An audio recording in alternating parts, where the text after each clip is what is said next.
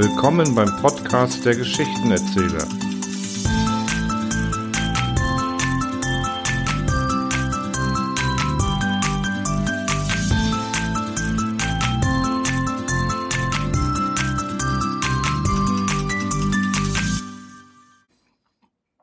In der folgenden Geschichte geht es um einen Kriminalfall, der gar keiner ist, dessen Lösung aber dennoch einen alten Freund vor dem Wahnsinn rettet.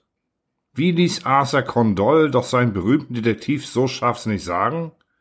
Mein lieber Watson, wenn du das Unmögliche ausgeschlossen hast, dann ist das, was übrig bleibt, die Wahrheit, wie unwahrscheinlich sie auch ist. Heinrich Bredow, sein Freund Reimers. Der Detektiv Ewald Spürfelder erhielt eines Morgens einen Eilbrief. Quer über die Vorderseite des Umschlags lief ein schwarzer Vordruck. Spürfelder besah sich kopfschüttelnd das merkwürdige Schreiben, welches aus einer bekannten Irrenanstalt kam. Behutsam öffnete er den Brief und überflog mit erstaunten Blicken den kurzen Inhalt der Botschaft. Die Direktion der Anstalt ersuchte Herrn Spürfelder höflich, wenn irgend möglich, sofort hinzukommen. Ein Kranker, ein gewisser Herr Reimers, behauptete, mit ihm befreundet zu sein und wünsche ihm baldigst in dringender Angelegenheit zu sprechen. Spürfelder ließ erschrocken das Blatt sinken. Mein guter Reimers, murmelte er, armer Kerl. Wie in aller Welt konnte dieser kerngesunde Mensch in eine Irrenanstalt geraten? Reimers reiste viel in der Welt umher und hatte seit etwa Jahresfrist nichts von sich hören lassen. Das fiel bei ihm jedoch nicht weiter auf, man war daran gewöhnt, dass er entweder plötzlich dastand, wie aus der Erde gestampft, oder ebenso unvermutet aus irgendeinem fernen Weltteil Karten sandte. Zuweilen blieb er längere Zeit verschollen. Doch diese letzte Schreckensnachricht traf Ewald Spürfelder vollkommen unvorbereitet. Reimers, der stets heitere, lebensfrohe Mensch, irrsinnig? Er konnte es nicht fassen. Sechs Stunden später saß er ihm gegenüber. Reimers war grau geworden. Er sah verstört und bleich aus. Im Übrigen fiel nichts Abnormes bei ihm auf. Nach den ersten Begrüßungen begann er ruhig und zusammenhängend zu erzählen. Hier hat man mich nun als einen an einer fixen Idee leidenden Kranken eingesperrt. Und dabei bin ich so normal wie du. Ich bitte dich, hilf mir. Spürfelder nickte zustimmend. Er wusste, dass jeder dieser Patienten sich für gesund hält und dass man diese unglücklichen Kranken nicht durch Widersprüche reizen darf. So gab er ihm scheinbar ohne weiteres Recht und versprach ihm, was er wollte. Reimers strich sich gedankenvoll über die Stirn und fuhr fort. Es war vor einem Jahr, in einem kleinen Badeort, als ich gleich in der ersten Nacht durch leises, aber regelmäßiges Schnarchen am Schlafen gehindert wurde. Ohne Zweifel drang das unangenehme Geräusch aus dem Nebenzimmer. In der folgenden Nacht war es genau dasselbe. Ich beschwerte mich, und man stellte mir bereitwilligst ein anderes Gemach zur Verfügung. Dort erging es mir aber auch um kein Haar besser, obgleich das Nebenzimmer unbewohnt war. Das Schnarchen musste also von oben oder von unten herkommen. Da in dem leicht gebauten Hause alles zu hören war und der Wirt nicht meinetwegen alle Gäste fortschicken konnte, so blieb mir nichts anderes übrig, als auszuziehen. Ich wählte ein Hotel, dessen Wände, wie mir der Wirt versicherte, so dick sein sollten, dass das lauteste Geräusch nicht durchdringen könne. Trotzdem nahm ich aus Vorsicht ein Eckzimmer, dessen einziges Nebengelass, wie auch die darüber und darunter befindlichen Räume, leer war. Froh, eine Nacht ungestört schlafen zu können, legte ich mich nieder. Kaum aber war ich, wie gewöhnlich, schnell eingeschlafen, als das entsetzliche Schnarchen mir wieder zu Ohren drang. Der Wirt, dem ich am folgenden Morgen mein Leid klagte, lachte mich aus und sagte mir unverblümt ins Gesicht, ich litte an Einbildung. Er vermochte aber nicht zu bestreiten, dass in einigen anderen, entfernteren Zimmern Gäste schliefen, von denen der ein oder andere möglicherweise schnarchte. Und warum konnte mein Gehör nicht so fein sein, dass in der Stille der Nacht dieses durchdringende Geräusch sich mir auch noch in größerer Entfernung unangenehm bemerkbar machte?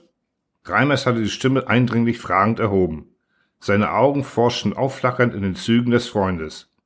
Ewald Spürfelder stimmte ihm wiederum bei. Was blieb mir schließlich übrig, fuhr Reimers seufzend fort, als, nun als einen Arzt um Rat zu fragen. Denn durch diese elende Schnarcherei, die mich nun auch schon am hellen Tag verfolgte, sobald ich versuchte, mich ein wenig aufs Ohr zu legen, wurde ich tatsächlich sehr nervös. Der Arzt gab mir Schlafmittel, die vorübergehend wirkten und mich dann nur noch nervöser machten.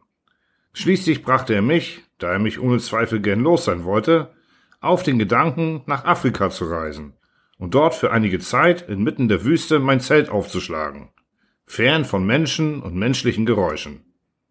Gesagt, getan. Sei es nun, dass einer der Führer schnarchte, obgleich sie in ziemlicher Entfernung von meinem Zelte lagerten, sei es, dass der Wind oder die Luftwellen, wie bei der drahtlosen Telegrafie, die Leiter waren, kurz, alles blieb beim Alten. Selbst in Schutzhütten der höchsten Berge, deren gewaltige Einsamkeit ich gegen das Wüstenlager eintauschte, verlor sich das schauderhafte Geräusch nicht. Es kommt mir beinahe so vor, als bestehe irgendeine geisterhafte Verbindung zwischen meinen Ohren und irgendeinem geheimnisvollen, unbarmherzigen Schnarcher. Reimers stockte und blickte den Freund hilflos fragend an. Spürfelder wurde jetzt klar, dass Reimers tatsächlich an einer fixen Idee litt er schwieg aber und nickte nur teilnehmend und zustimmend. Ich wurde von Pontius zu Pilatius gesandt, berichtete Reiners weiter. Ein Arzt empfahl mich dem anderen, und der letzte sperrte mich hinterlistig in dieser Anstalt. Mein Gott, wozu denn? Ich bin doch ein ganz normaler Mensch, vernünftiger als mancher nahe, der frei herumläuft. Ich rede mir wahrhaftig nichts ein. Aber wenn ich hier bleiben soll, unter lauter Verrückten, dann werde ich verrückt, muss es werden. Ewald, rette mich, hier kann ich nicht bleiben. Spürfelder sann nach. Zu einer gewaltsamen Entführung mochte er seine Hand nicht bieten. Aber helfen wollte und musste er. Er wollte wenigstens versuchen, den Freund von der seltsamen Krankheit zu befreien. Zunächst ließ er sich den gesamten Zustand nochmals auf das genaueste erklären. Besonders erbat er die Schilderung kleinster Einzelheiten aus den Stunden, in welchen Reimers das Schnarchen zu vernehmen glaubte. Er zergliederte in schärfster Gedankenanspannung jede Angabe des Kranken, jede Bewegung, jede Empfindung, die bei ihm im Ruhezustand eintreten musste. Und plötzlich kam es wie eine Erleuchtung über ihn. Er hatte die Lösung des Rätsels gefunden. So, nur so war es, nur so konnte es sein. Armer Reimers. Alles spielt sich im Leben logisch ab. Man braucht also nur logisch zu denken, um den rettenden Faden zu finden. Ja, sagte Spürfelder fest, von heute an wirst du ungestört schlafen. Ich glaube jetzt schon zu wissen, wer der Störenfried ist. Wer? Wo? schrie Reimers auf und rüttelte den Freund an den Schultern. Darüber später mehr. Jetzt wollen wir einen schönen Spaziergang durch die Anlagen der Anstalt machen. Dann essen wir zu Abend und gehen zu Bett. Ich schlafe mit dir in einem Zimmer, und es müsste doch mit dem Teufel zugehen, wenn wir den Bösewicht nicht abfassen. Sie taten es so. Reimers schlief erschöpft von der Aufregung des Tages bald ein, während Spürfelder in höchster Spannung auf der Lauer lag. Er brauchte nicht lange zu warten. Bald ließ sich erstes leises, dann lauteres Schnarchen hören, und gleich darauf fuhr Reimers empor. Da ist es wieder, rief er in höchster Erregung. Hast du es auch gehört? Ja, sagte Spürfelder, meine Vermutung stimmt. Ich weiß jetzt den Täter. Reimers sprang in höchster Erregung aus dem Bett und packte den Freund. Um Gottes Willen, rief er. Wer ist es? Du selbst, rief Spürfelder aus, sich sanft losmachend. Ich? Ja, du. So schwer die Lösung anfangs schien, so einfach ist es. So naheliegend, im wahrsten Sinne des Wortes. Du hörtest im Halbstummer dein eigenes Schnarchen. Und so war es in der Tat. Reimers begann, sich selber sorgfältig zu beobachten und überzeugte sich sehr bald davon. Eine leichte Operation, befreite ihn von dem hässlichen Schnarchen, und er war gerettet.